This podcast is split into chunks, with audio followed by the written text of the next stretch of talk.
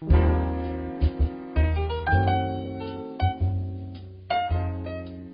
生活努力的你，为照顾健康的你，营养师在你身边。大家好，我是营养师 Ann。我是健人营养师 Raymond。嗨，我们今天不要讲减重，好，那要讲什么？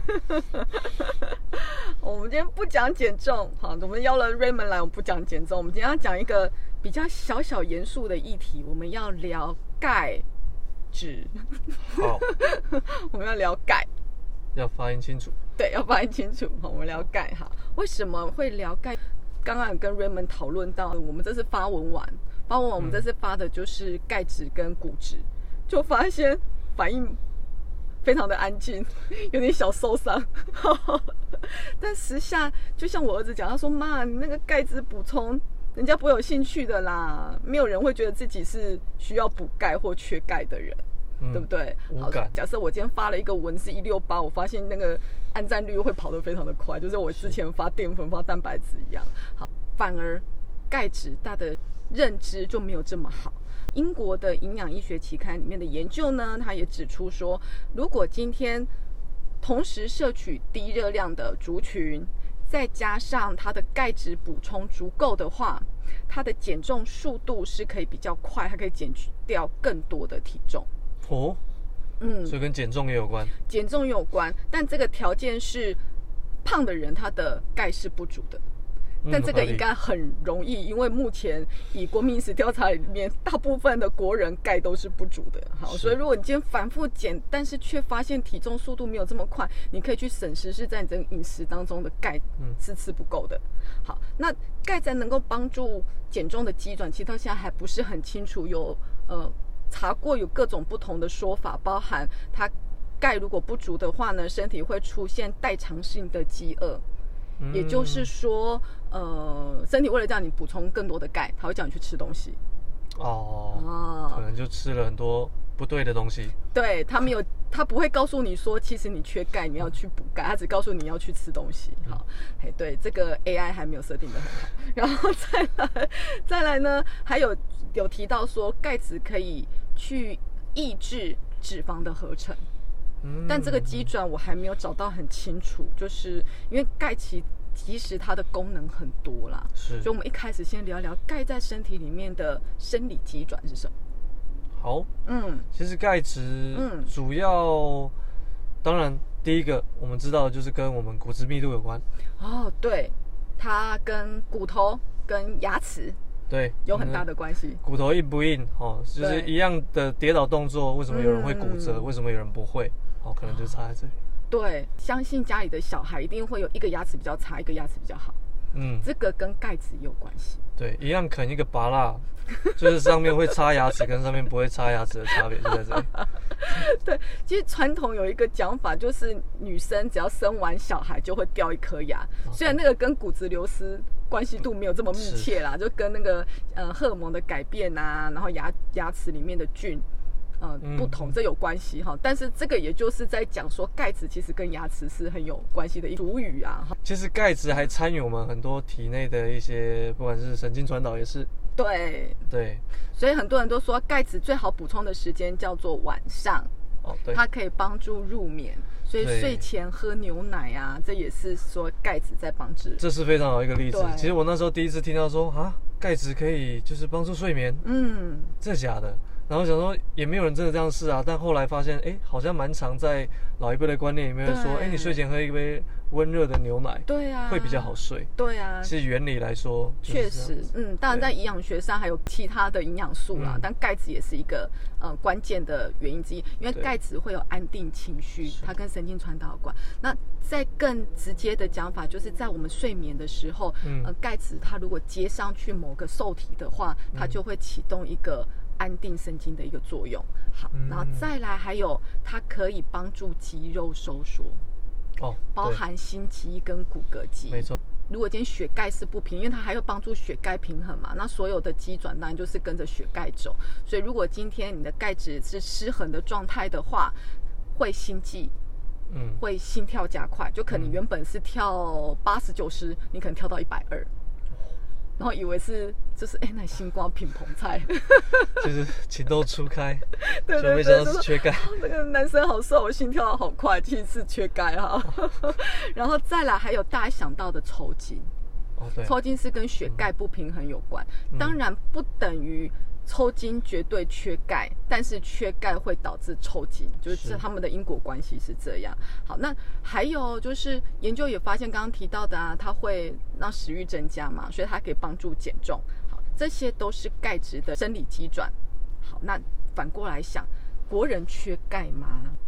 这可以问问看大家，你觉得你钙质摄取足够吗？对，你觉得你有吃到吗？我们先审视自己，好，我们自己是营养师，我们现在审视自己好了有。吃到的，就是觉得自己有达到 建议摄取量的，我相信哦在下面留言。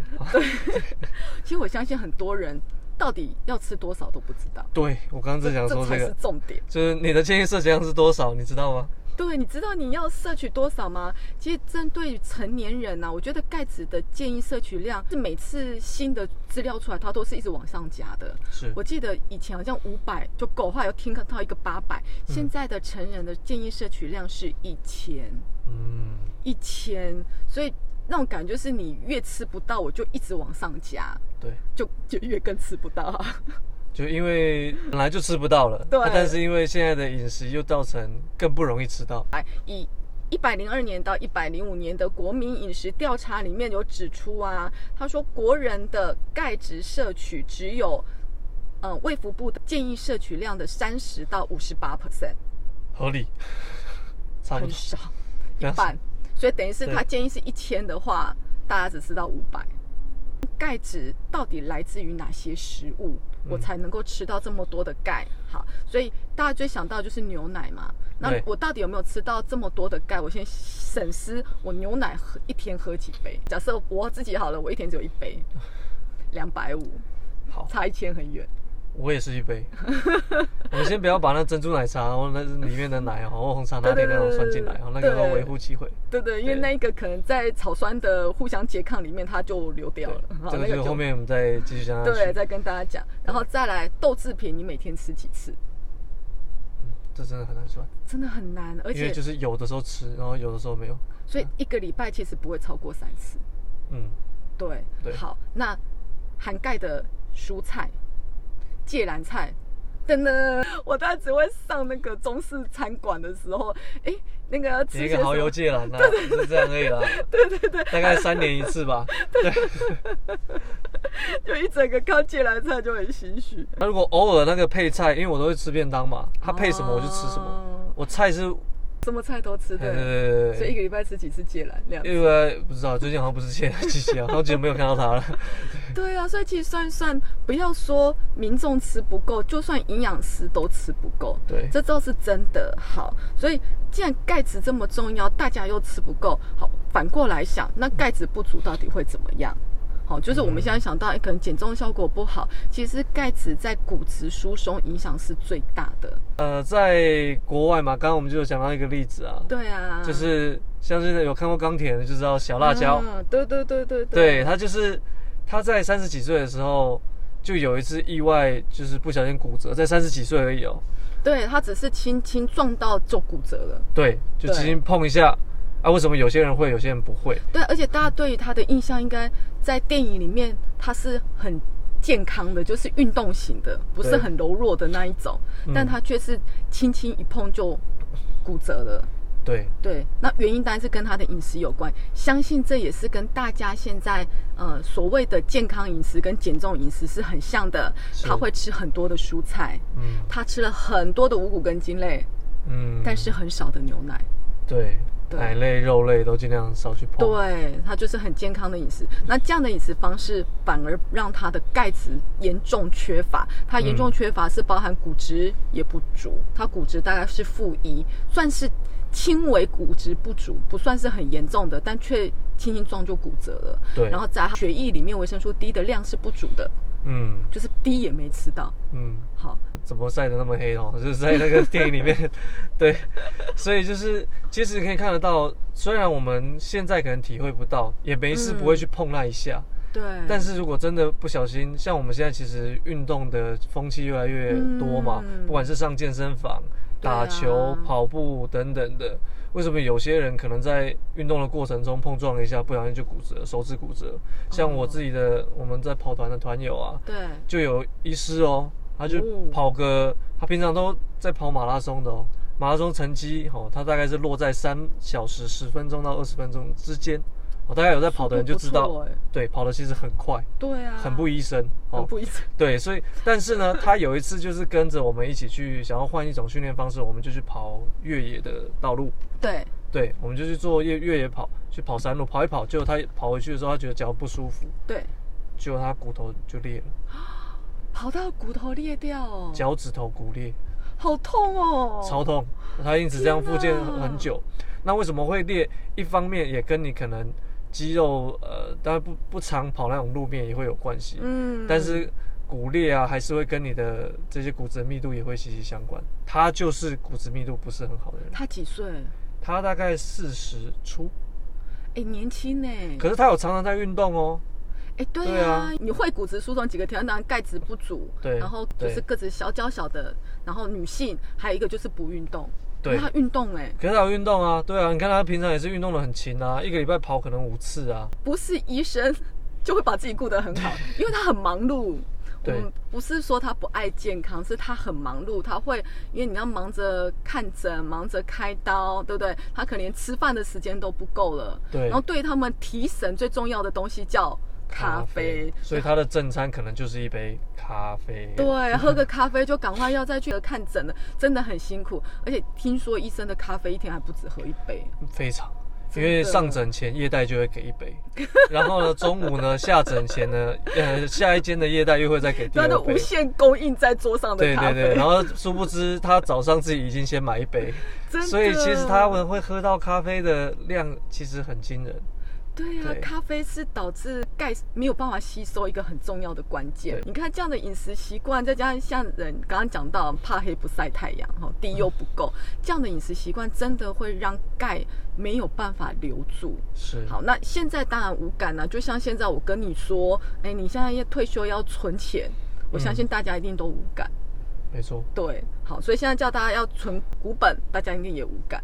这个其实用现在最夯的股市的话题来，就是一个很好的比喻。嗯现在最多的我们在说韭菜被收割嘛，入股市的新手都希望可以在股市中掏金，可以在短期马上赚到就是一桶金，所以大家就会去看短线，哦，或者是可能积极到当冲，好，想要说当天的买卖或短期的买卖就会赚大钱。哦大家都听得懂哦。大家都听得懂啊？应该都听得懂。我们做长期投资的呢，就是谁？就是巴菲特。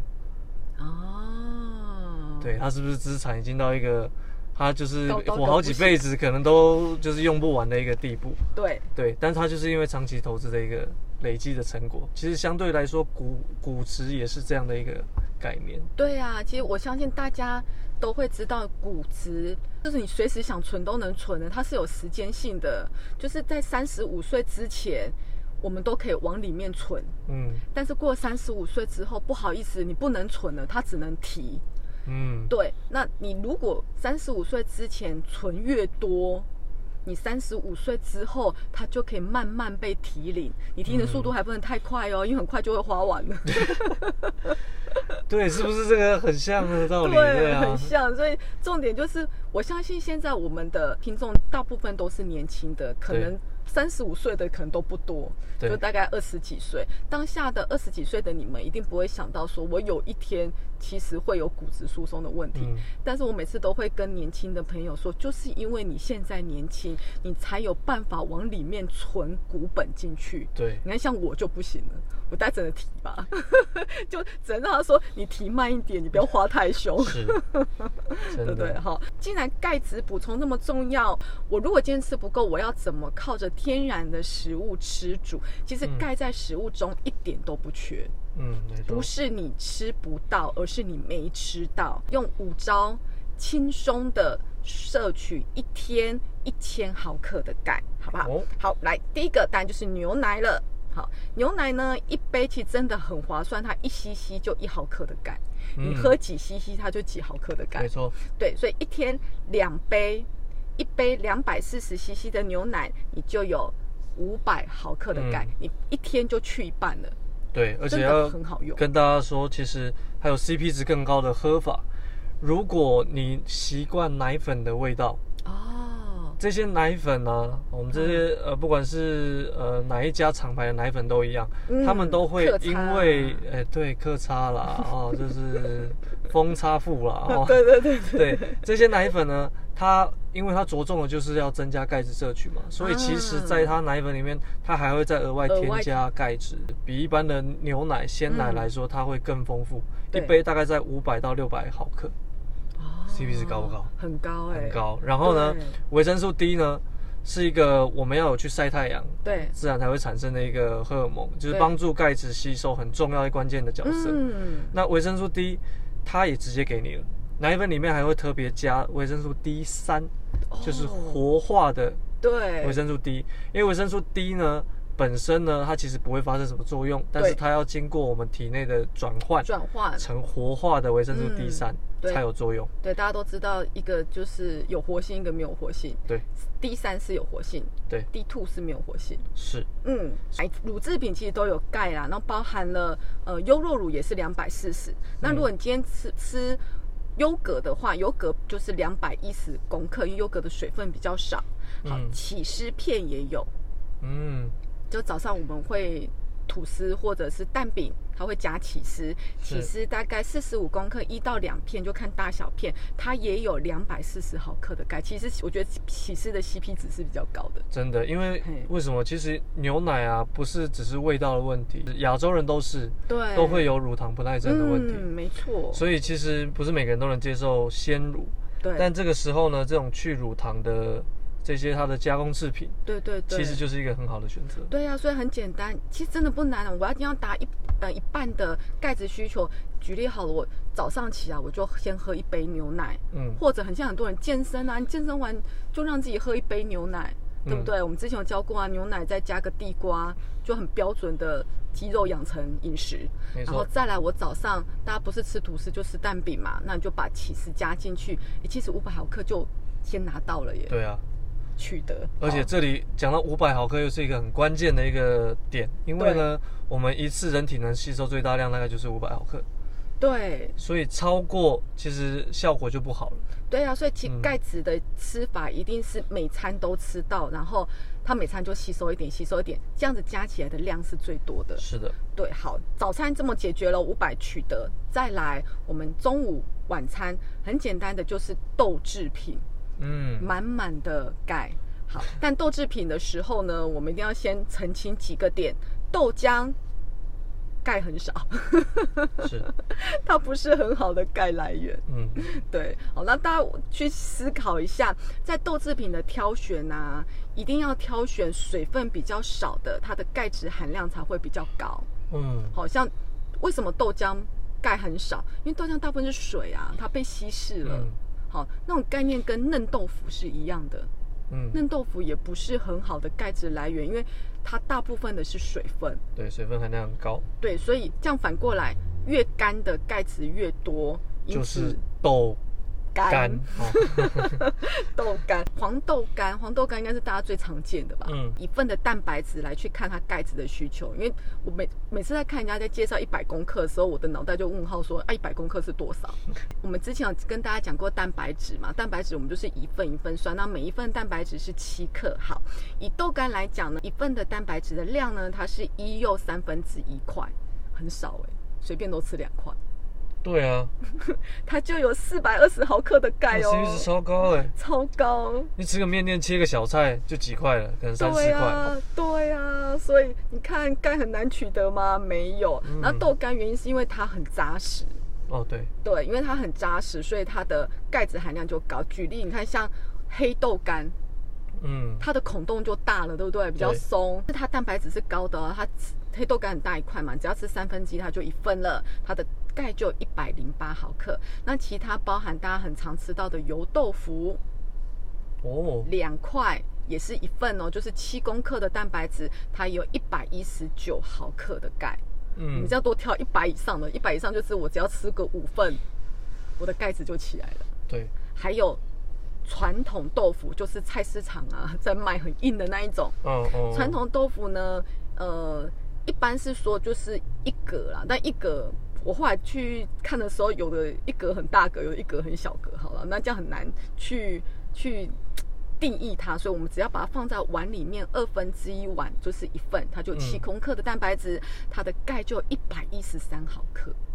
CP 值也很高。那一般呢，豆腐不会只吃半碗，我觉得啦。那介绍一个叫做干丝豆干丝，嗯，长得像面的豆干丝呢，豆干丝在水饺店啊、牛肉面店很常看到这样子的小菜。好，那大概一碟嘛，一碟其实放到碗里面有一碗，它半碗就七公克的蛋白质喽，它的嗯钙质就一百零九毫克。哦，所以这样听一听，其实我每餐只要吃到一次的豆制品，至少一到两百，甚至我今天吃豆干的话，四百就起来了。植物性蛋白它的胆固醇比较低，是，它的油脂来源比较好，而且它纤维值也比较高，所以都会对于健康来讲是更有健康效益的。对，没错。大家现在爱吃肉是因为年轻，你看看过五十岁的老人家爱不爱吃肉？喙齿拢无法度补啊。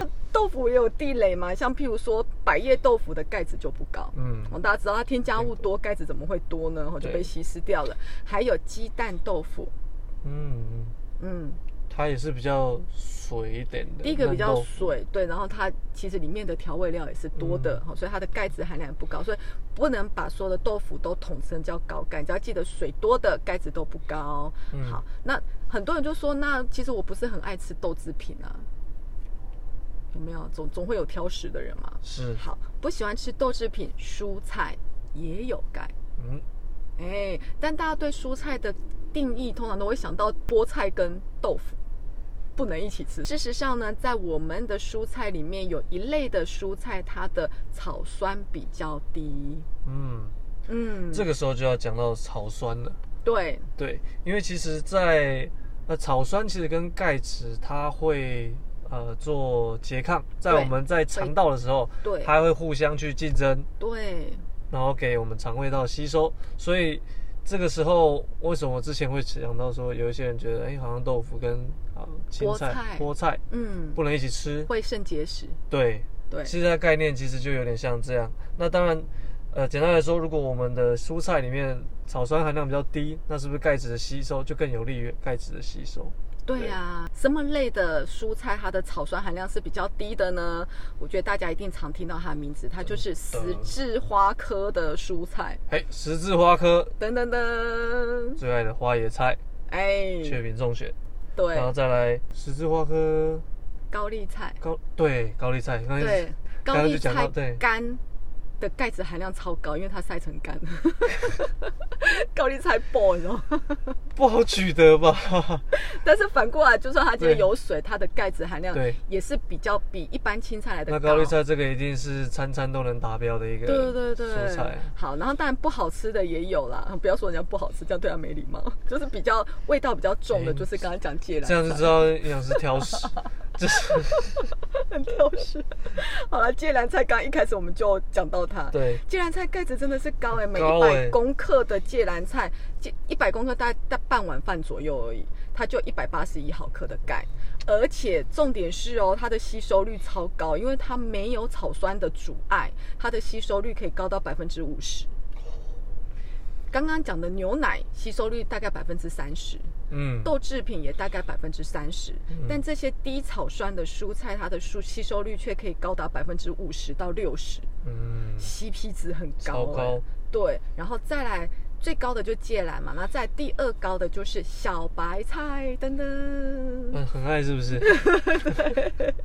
小白菜很容易吃到啊，不错，就你在外面只要吃到那个蛋花汤，哦，对了，它就会出现馄饨汤。一般都会用小白菜，所以小白菜不难不难吃到哈，就是它是很常见的食物。小白菜买一百公克，它就有九十九毫克的钙。嗯，对，嗯我们大家都教，呃，跟大家讲接近一百的油菜。大家知道油菜吗？我只知道我在台东的时候蛮常吃到油菜的，油菜花嘛？油菜有点油菜花，然后才会吃到油菜这样。对对对，油它的菜有外形，它它长长的，它很像缩小版的青江菜。这样有没有印象？青江菜就是青江菜，就是宽宽的、胖胖的，但是你把它变得瘦瘦长长的，它就很像油菜。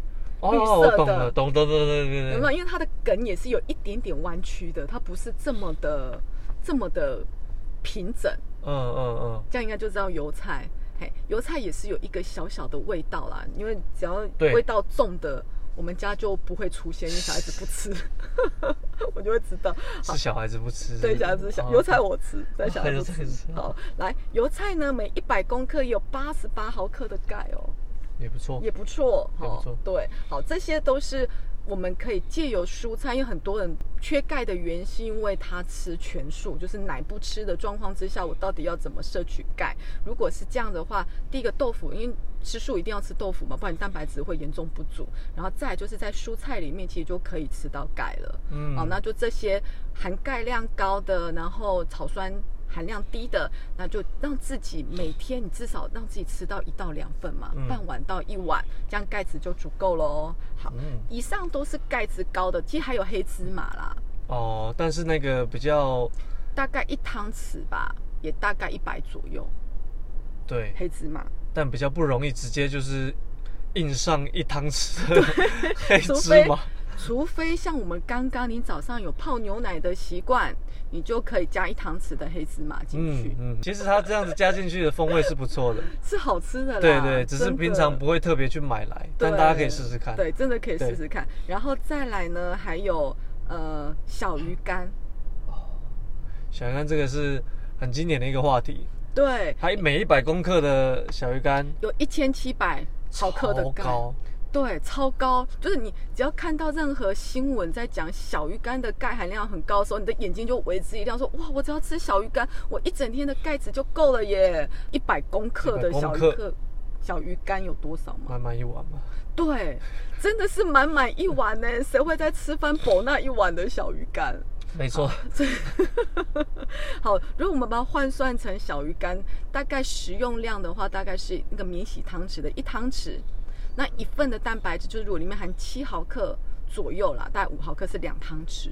钙含量大约是在一百八左右，也不算低啦。对啊，还不对错啊，还不错啊。这个是呃做得到的，因为你看市售有一些坚果，它是小鱼干坚果嘛，嗯其实它大概一包里面其实也大概也有一汤匙到两汤匙的小鱼干的差不量多。对啊，所以你就是变成有没有一天吃个那个，它是小包小包装嘛？我对啊吃个三包，哎呀，你当下午点心的时候补一下，其实也是一个对啊，不总比喝选择真奶好嘛，对不对？对，哦，大家应该说，那我宁可喝真奶。那个 那个 feel 是不同的，好不好？好，然后小鱼干，然后再来呢，嗯大骨汤是很多妈妈会熬大骨汤让小孩子补钙，那这边还是在提醒，只要水多的钙就少。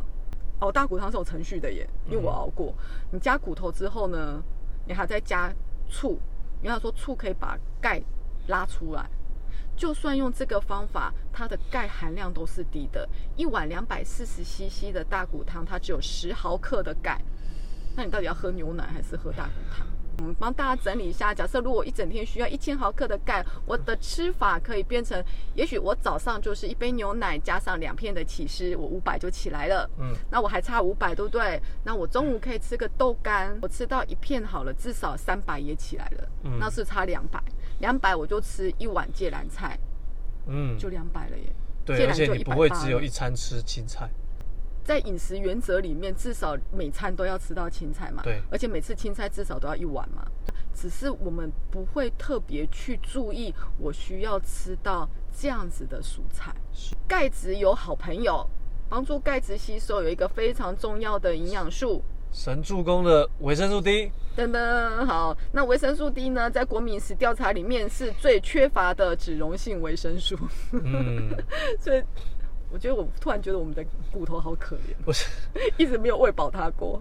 对，而且大家要知道，维生素 D 最缺乏的族群啊，嗯，都是那些有可能有部分都是那些医疗专业人员，啊、因为他们每天待在室内，对不对？没错，连晒太阳机会都没有。对，因为我们之前在像医院里面的营养科啊，他们是嗯。营养师就有在说，对。他们自己去量啊，他们体内的那个维生素 D 含量都不足，都是一般正常值可能甚至一半而已。哦，对啊，维生素 D 可以从血液里面测到，或从头发里面测到嗯它的低含量，哎，对啊，因为他们每天就是都在室内啊，就是很辛苦啦，太阳没出来就去上班，因为早班嘛，对对对，然后 太阳下山了以后才 才离开那栋大楼。对，所以他永远见到了只有日光灯，然后没有日光。好辛苦哦！好了，我们为辛苦的医护人员致敬。但是绝对不是只有医护人员，所以像刚刚那种工作形态也大概是大家的常态。对啊，其实上班族也是。说实在话，就算今天能够晒太阳，多少人愿意晒太阳？真的我，都说开玩笑说，真的出去弄宝干拿巴掌。而且就算去晒，你有真的晒到太阳吗？哇，刚刚巴掌嘞，那个防晒啊，哇，刚刚啥嘞然？后一定要拿阳伞啊，但是露出来的只有手手背吧。对，除非你有在做户外运动的习惯。其实说真的，要让维生素 D 充足也很简单，你只要大概在呃艳阳有看到艳阳的时候，你去晒个十分钟，其实就有了。对啊，但是就是那十分钟，很痛苦，很痛苦。对对那个叫度秒如年，好不好？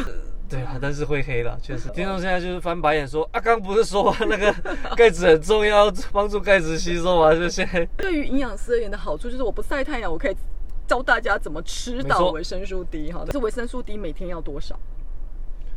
十微克，如果换成大家听到的 IU 数是，四百 IU。对，但四啊，百是到底什么是 IU 啊？我上次被人家问到、哎，什么是 IU 叫做国际标准单位啦，International Unit。嗯，啊，我不要问它是什么，它就是一个国际的单位 代号。大家在那个呃营养标示里面一定会看到 IU，而且它是被呃规定一定要标的对。然后有 IU 的呃营养素呢，包含了 D 跟 E。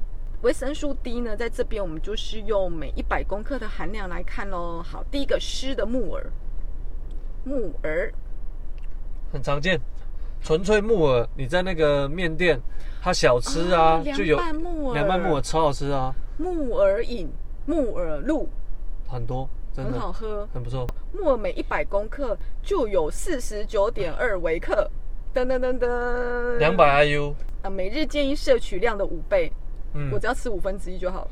那 D 为什么对钙质这么重要？哦，好，那这我们让 Raymond 来提，我觉得第一重要在哪里？这个事情在我那时候读书的时候也一直很想要知道这件事情，说啊，第一帮助钙质吸收，帮助钙质吸收，啊到底帮多少？对啊，对，有低没低到底差多少？对啊，到底差多少我、那？时候找还真的找了一阵子才找到答案。我们正常来说，有低的情况，低充足的情况下，嗯，我们钙质吸收率大概是三十到五十帕。哦，就像刚刚讲的，对，对，牛奶嘛，三十帕嘛，嗯然，后甚至高一点的到五十帕。对对，那现在如果没有低的帮忙下，对我，们吸收率只剩十到十五帕，剩三分之一耶，三到五倍的差距。哦，差好多哦。所以低重不重要？如果没有低的情况下，你可能钙质要吃到三千吧。哎，有道理耶。对，所以我们刚刚说那情形，其实也都是发生在我们低充足的情形下。对我们大概就是用一千，哦，甚至老年人到一千两百毫克每天的钙质摄取嗯，就足够了，突然觉得低好重要哦。真的。好，那低很重要，重点是从哪里来嘛？我刚刚讲到木耳，木耳嘛只要吃二十公克的木耳，我一天需要的十微克我就拿到了。再来鲑鱼，很常听吃到吧？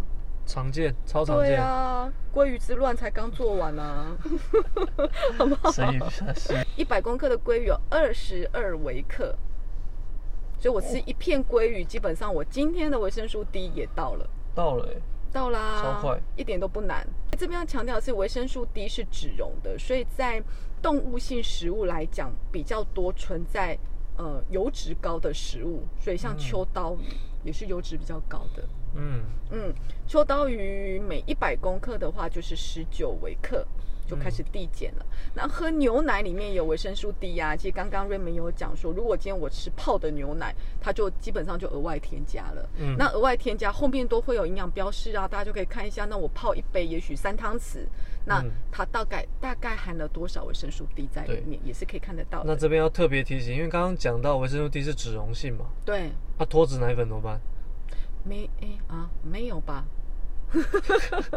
所以脱脂奶粉的话，我们尽量啦，就是说，虽然在营养标示，它都会跟你说，哇，我加了很多的维生素啊、对矿物质啊、ADEK 啊，对，但 ADEK 全部都是脂溶性的。对呀、脱脂没脂了耶。对，所以其实它有加，你不一定吃得到，不一定吸收得到，所以重点就是最少低脂啦。至少低脂啦。对啊，对啊最少低脂啦你。喝起来风味也会好一点，不要为了追求就是完全不要有脂肪。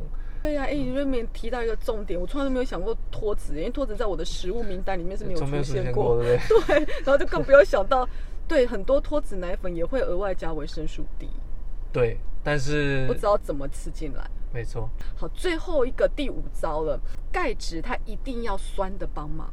嗯，一定要酸，所以胃酸占了一个帮助钙吸收很重要的条件。但在胃里面钙质吸收，因为它要解离啦，嗯就是你它要解离到钙离子的时候，它才能被吸收。因为钙在食物里面是跟其他的嗯成分螯合在一起的。是，好像举例大家都知道，为什么钙就绝对不是单纯钙，它会有碳酸钙，会有柠檬酸钙，很多很多对呃结构的钙，原因是钙它没有办法单独存在，嗯它一定要跟依偎在别人旁边。对，哦，好，那酸就可以把钙从跟别人牵手的那个手把它切断，它就可以独立出来。对，他就变单身了，又可以再制造下一对，所以 是一个这样的角色吗？它就可以进到肠胃道里面。OK，好，它要先独立，它才可以进到，它可以自由之身了。好，这样。对好，所以胃酸就很重要。但是现在人呢，其实胃药说实在话，吃的量很多。嗯，这个真的是，呃，我身边其实也蛮多这种，嗯大家一定都会有胃的一些困扰，对啊或轻或重，对，一定都有吃过制酸剂，就是说你。什么是制酸剂？就是我们就算吃个感冒药，他也会开一颗胃药给你。对，只要大家有在吃抗生素，就一定会搭配胃药，就是对短短量不去量啦。嘿啊，但是你很多药，它都为了保护你的胃，所以它就会吃，让你开开一颗胃药给你吃。然后或者大家其实很很直觉，就假设我就哦，我跟你说我这种胃不舒服，我去买个药，嗯，这大家很直觉的一个反应，它就是胃药。对。但是因为长期的这样胃，其实我们那时候也讨论说，到底胃药，哎，好感觉还不错啊，那会不会有什么嗯长期的影响？对，就后来我们去了解，这蛮多的一个影响是在于它会改变我们胃里面的 pH 值，对啊，它会让酸不够酸。对它的机转就两个，一个是综合胃酸，对因为大家都会觉得胃痛就是胃酸太多了，对所以它第一个综合胃酸，或者它直接就抑制胃酸分泌。对嗯，那这两个都会影响到呃胃酸，不管是的量或者是酸碱度。对那这个会有什么影响？因为我们其实哦，为什么会有胃酸？其实它有两个主要的作用。第一个杀菌，对就是让你的，因为我们食物那么多进来，有生的，有熟的或怎么样，它一定要做初步的杀菌，才能到肠胃道，我们才不会落塞嘛，才不会吃到一些不该吃的。啊你要想说胃是食物进来的，它第一道防线，第一道防线，对对，所以它有一个很重要的酸，它其实是在灭菌跟灭微生物的。你怎么知道你吃来有没有虫？对。那第二个就是，其实我们不只是我们现在是讲钙嘛，对，但是其实很多呃很重要的一些矿物质也都需要在酸性的情形下才会成为更好吸收的状态。没。错，举例、像铁铁都是跟钙的好朋友，对，对，然后还有维生素 B 十二，是，还有一个内在因子，对不对？对，对，所以这些都会影响到。那我们现在说的钙质，也就是最直接影响的。对啊，嗯所以长期胃酸不足，它不但会影响营养素的吸收，还会影响到消化、杀菌能力。对，胃不舒服，不要只想吃胃药，还是要找到原因啦。对啊，都到底嗯是因为太紧张了，或怎么样？好，对以上就是我们今天对钙质的摄取跟钙质重要的分享，希望能够唤起大家对于钙质摄取的重视度。嗯，好，就是预防骨质疏松啊，至少晚年我是可以爬爬照，而不是待在安阳，坐在轮椅对上。，那就算是你现在是在做一些不管饮食上的调整啦，或者是在减重啊，不要让这个猪队友来拖累了你哈。对，那今天就非常谢谢 Raymond 来跟我们一起分享。谢谢。嗯，那我们就下次见喽，拜拜拜。如果您喜欢我们的节目内容，欢迎订阅追踪我们的 Podcast。我们每周都会分享不同的流行议题和健康资讯。当然，若您对今天的主题有任何的建议，也欢迎在底下留言告诉我们。我们下次见喽。